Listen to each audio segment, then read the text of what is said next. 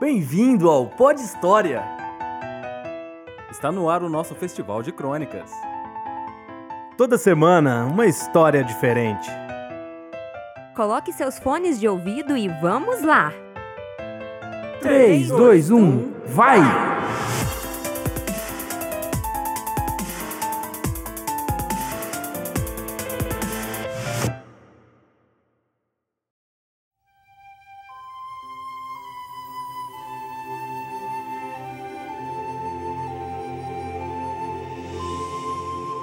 O púlpito estava preparado, mas meu olhar estava distante da plateia. Meus olhos estavam na grande massa de cabelos ruivos de uma senhora que entrava atrasada no anfiteatro. Volumosos e acobreados pelos em volta de sua cabeça, como os dele.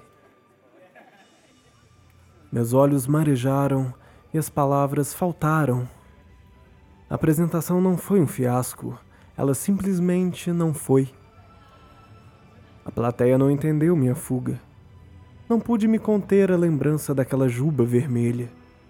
No banheiro do salão, chorei como um leão órfão, consolado por duas folhas de um papel toalha desfarelante.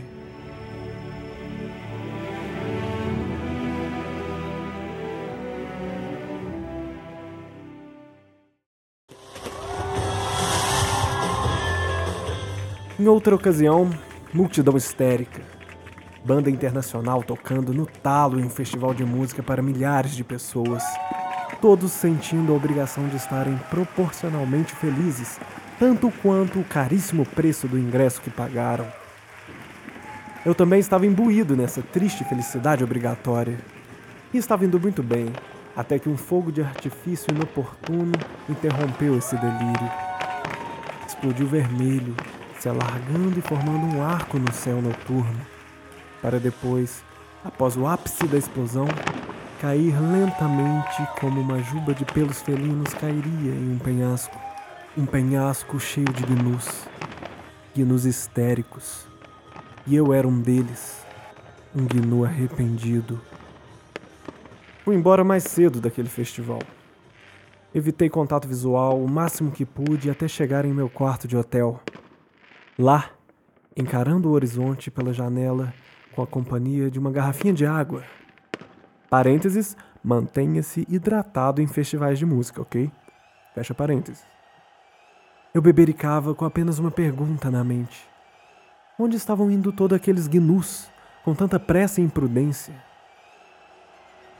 Um dia eu conseguiria a resposta?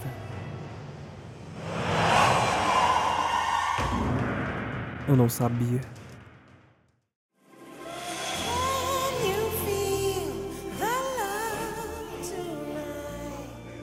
Teve uma outra vez, deitados na cama, uma garota me perguntou, com uma certa preocupação, demonstrando um pouco da sua insegurança juvenil. É.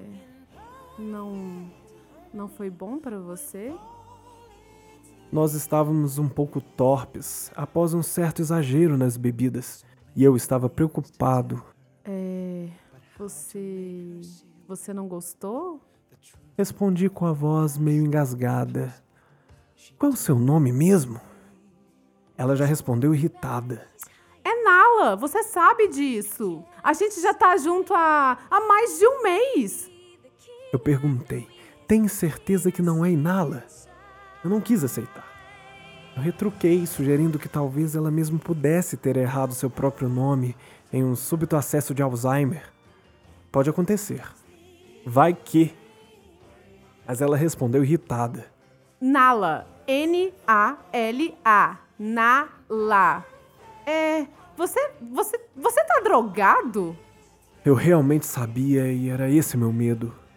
Como um estalo, todo o incômodo que eu sentia a respeito de Nala, e eu não conseguia explicar até então, veio à tona. Eu fiz a pergunta fatídica. A pergunta saiu da minha boca em um tom pesado e sombrio, como o peso da carcaça de um elefante. Me diga, por que Nala? Ah, deixa eu te contar. É, o meu nome é por causa de uma animação, sabe? É, que meu pai, minha mãe gostava. Ela até se mostrou empolgada com a oportunidade de responder essa curiosidade sobre ela. Mas eu não estava mais lá. Para os pais dela terem escolhido esse nome, ela não deveria ter nem 20 anos. Ainda por cima, chamar aquela obra apenas de animação, sem anexar todas as condecorações necessárias e merecidas? Ah, não. Aquilo não. Muita displicência. Ultraje. Mas o real motivo da minha escapada era toda uma sorte de lembranças a respeito de animais, hierarquia, pássaros azuis, javalis e essas coisas. E seu nome também explicava o porquê que ela tinha um estranho fetiche de lamber minha cara.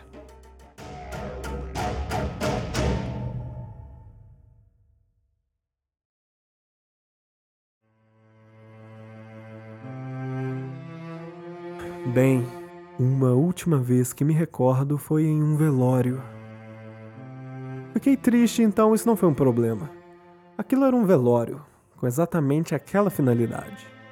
Antes de ir embora do velório, apenas prestei condolências aos familiares do morto, dizendo: Quando morremos, nossos corpos tornam-se relva e os antílopes comem a relva, num grande círculo da vida.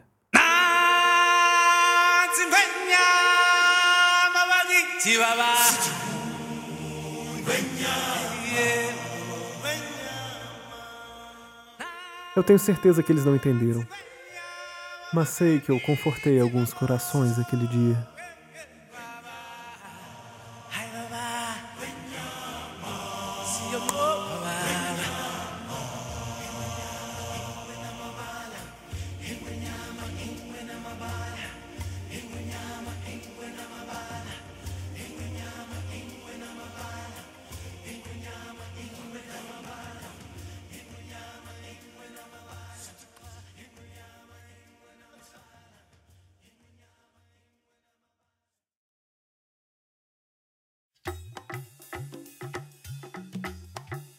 Obrigado por ouvir mais um episódio do Pod História.